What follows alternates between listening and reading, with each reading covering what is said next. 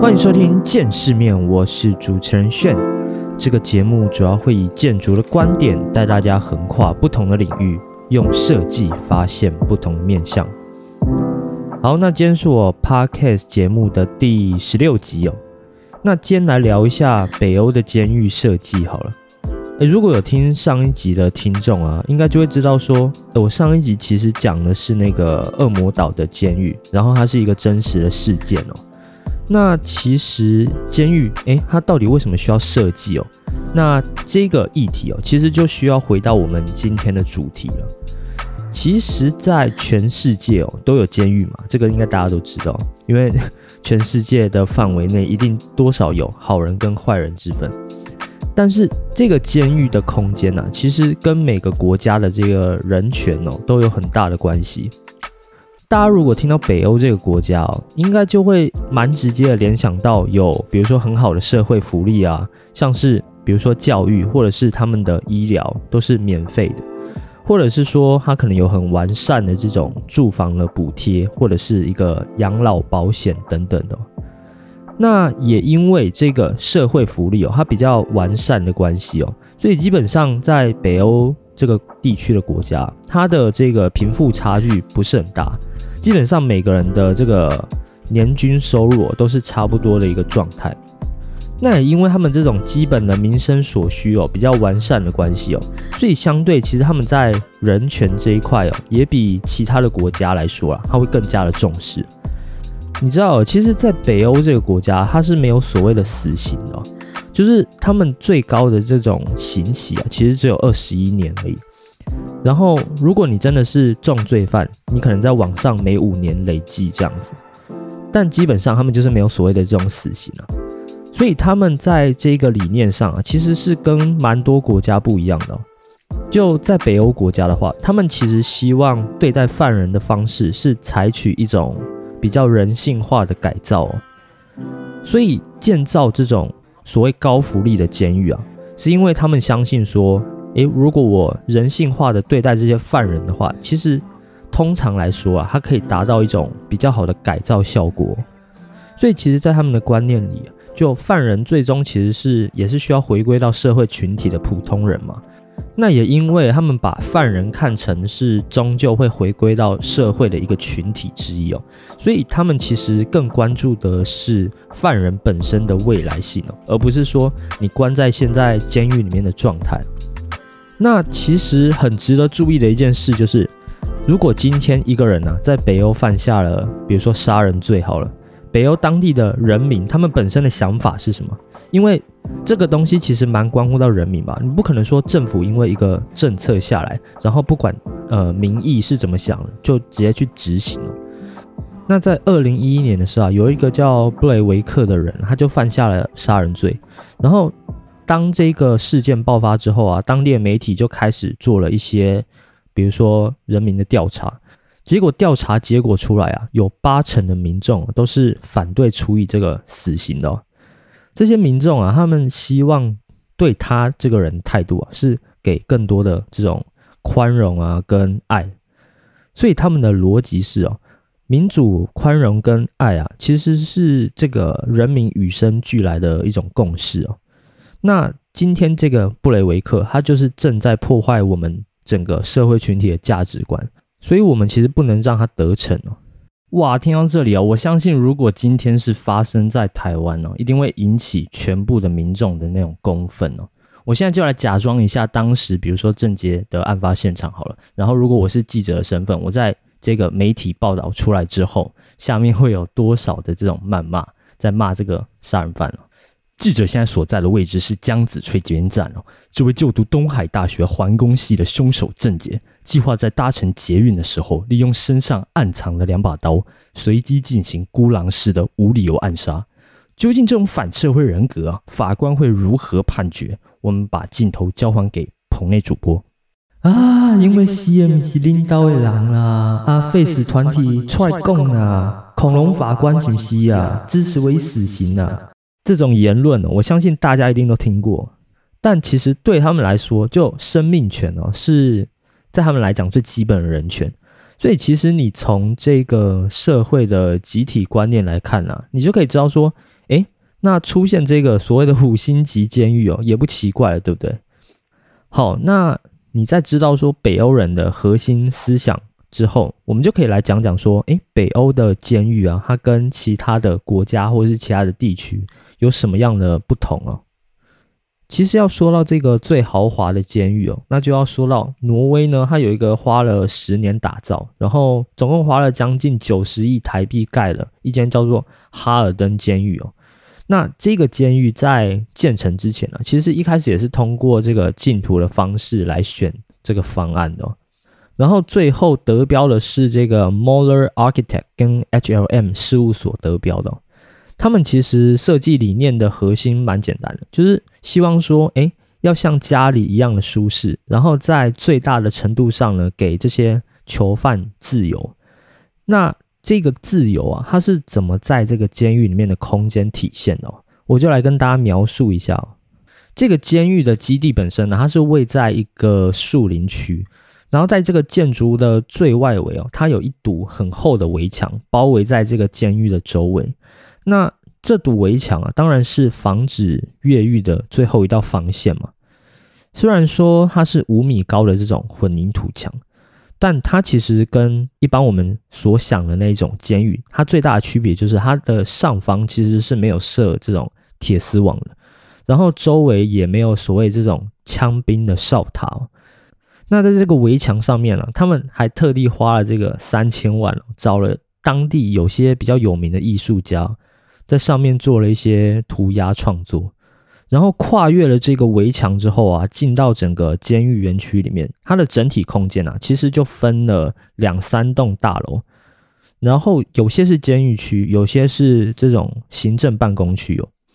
那你如果从建筑物外观看起来的话，它就像几个方盒子的这种量体堆叠起来的。然后如果你再看一下它的这个材料。它的搭配上，它就是有这种木头啊、混凝土啊，还有一些砖墙去搭配而成的。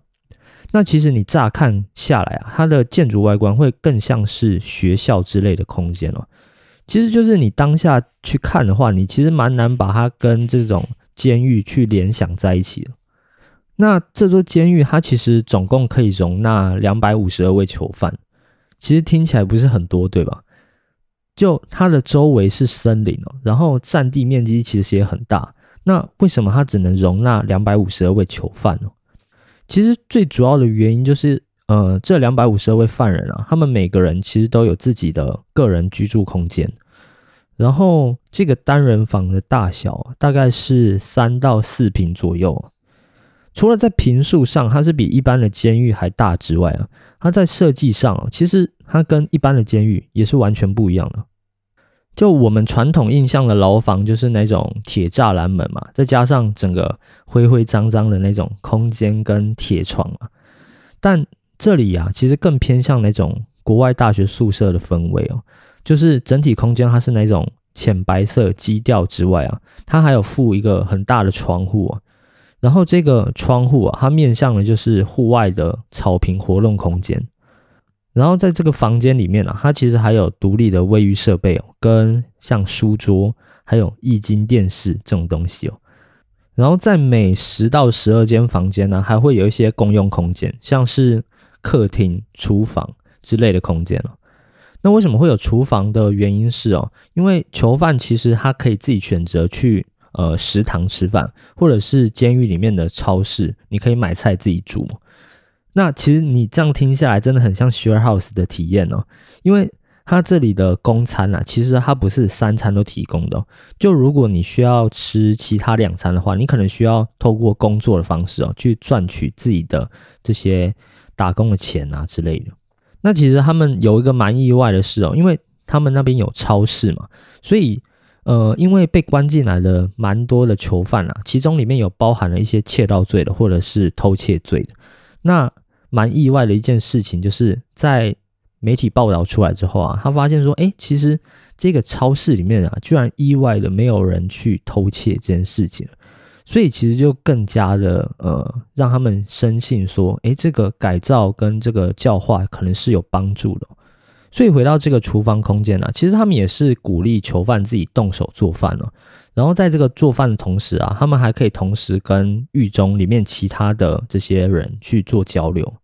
在这个监狱建成之后啊，其实之前有一位在美国退休的典狱长啊，就来这个哈尔登监狱参观了。然后他那时候就很惊讶，因为像厨房里面呢，他的刀叉或者是玻璃杯，它其实就是直接摆在这个柜子里面了。那你要知道，其实像刀叉之类的工具哦，一般在监狱里面都是禁止出现的。主要原因是什么？因为它其实很容易成为这种攻击的武器嘛。所以一般在监狱里面使用的餐具啊，其实都是那种圆形的，然后塑胶类的，就是它不会让这种尖尖的部分露出来哦。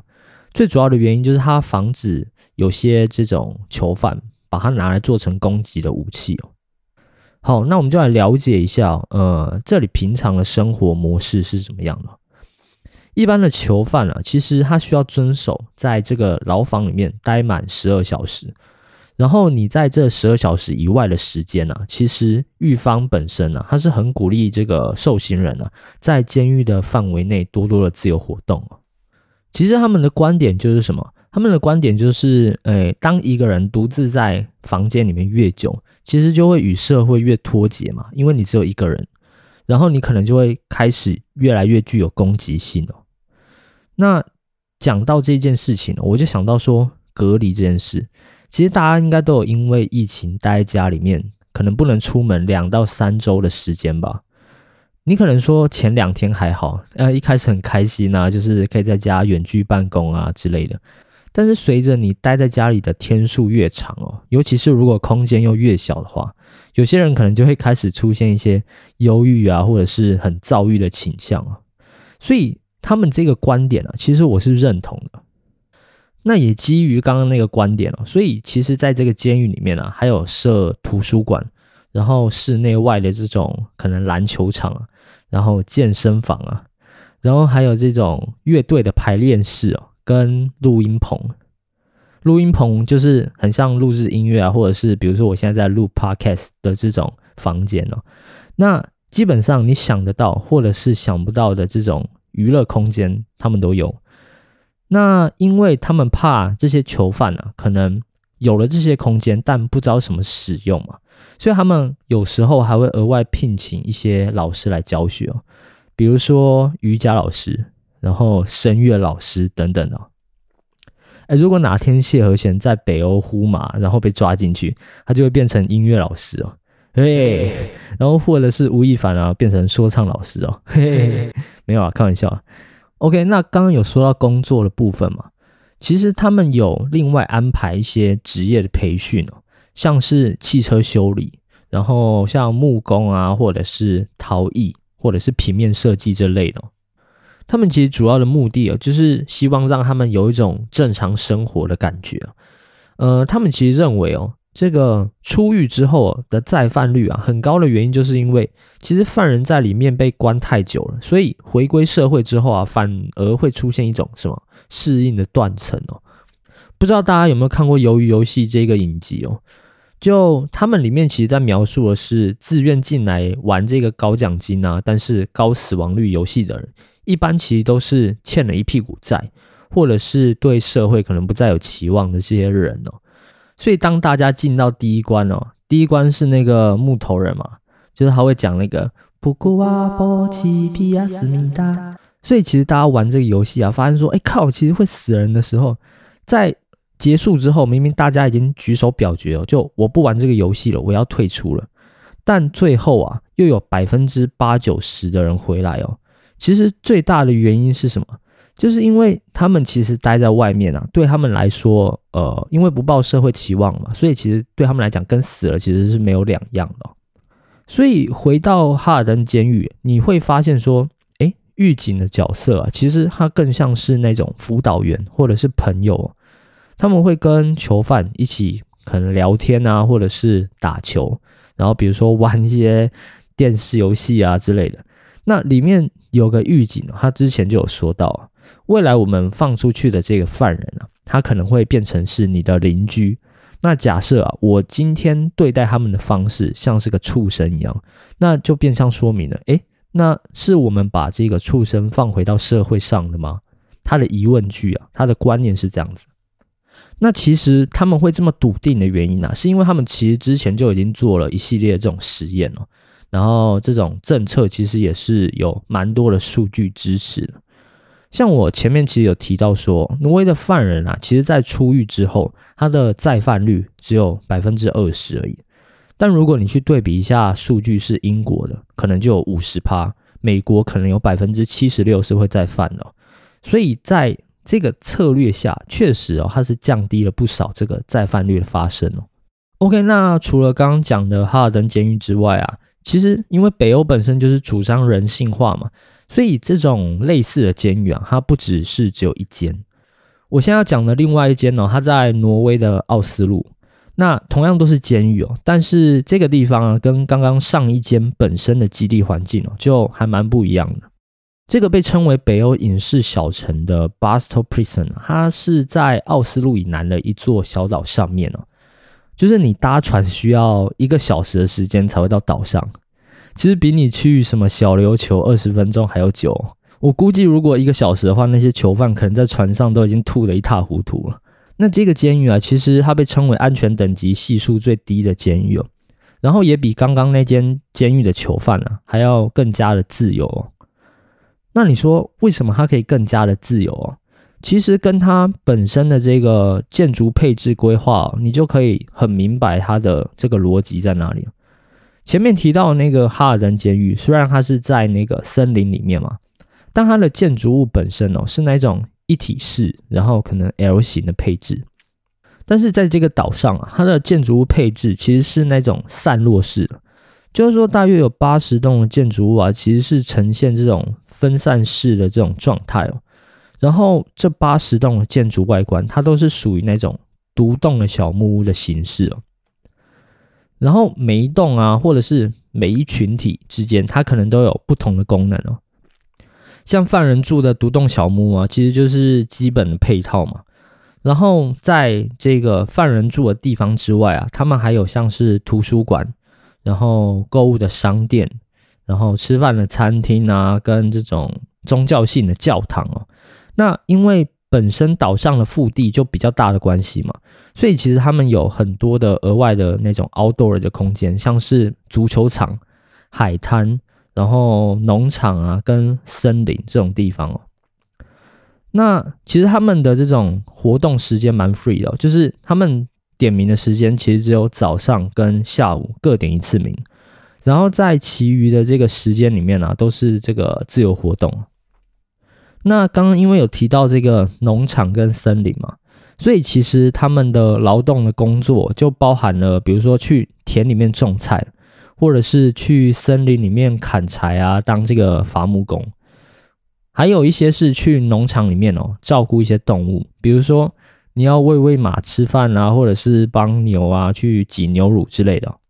然后根据这个劳动成果，他每天会给你八美元，就相当于台币两百四十块左右，它就可以当成你一天的伙食费，或者是说刚刚讲到商店嘛，你就可以变成说你去商店里面购物的钱哦。所以也就是说，如果你要吃饭呢，你是必须自己去劳动哦，那你才有这个收入可以拿来当你的呃伙食费这样。那除了工作以外的时间呢，他们其实还有蛮多的这种不错的活动，比如说夏天的时候啊，他们可以选择在这个独栋的小木屋外面，它有一个院子哦，然后你可以在这个院子的外面晒日光浴，或者是说你可以去海边钓鱼。然后冬天的话，因为那边很容易下雪嘛，所以他那边还可以滑雪。所以其实你从这些活动来看呢，它其实整个的这种生活步调就是处于那种很悠闲的状态。所以这座监狱啊，其实它就是变相的利用这个很孤岛的地理位置哦，把这些囚犯隔离在这些岛上面。不过我自己听起来哦，我觉得说，诶，它跟退休生活好像没什么区别。就是如果你哪一天老了之后啊，你可能就是，诶，我哪里也不想去哦，我就是每天可能只待在呃特定的地方生活而已。那我自己是觉得说，现在那个状态啊，跟退休生活其实还蛮像的。好，那在节目的最后，我来分享一下我的观点哦。就我自己觉得，如果是比如说比较轻的罪状啊，像是那种偷窃罪之类的，我自己是觉得说，诶，能教化的可能性是还蛮大的。所以如果你站在北欧他的政治立场，其实还是能了解他的想法的。但是对于那种杀人重罪啊，我觉得这个教化本身已经不是一个重点了，我反而觉得他需要得到更多的惩罚。所以在这个部分呢，我其实是没有很能接受了。但这个观点本身呢，我觉得就是跟不同国家的这个政策还有制度有很紧密的一种关系哦。我觉得并不是说呃每一套策略都是适合套用在不同国家，它本身就是跟当地的风土民情啊、人文素养啊，其实还是有就是密不可分这种关系哦。那其实我最后蛮想问问大家的哦。就是不知道大家觉得说，诶，建筑空间呢？你觉得对于社会面向它这个改变的力量哦，你觉得大不大？我自己觉得说啊，就建筑能牵扯到的面向其实很广啊。不管说今天讲到的这种监狱，它跟社会面的关系，或者是说，呃，我可能随便举个例，心理学跟精神病院的关联，或者是说，比如说教堂、佛寺这种。跟宗教心灵层面的关系，其实对我来说啊，如果每个议题它可以处理得很好的话，那最后都可以变成一个蛮强而有力的这种建筑贡献。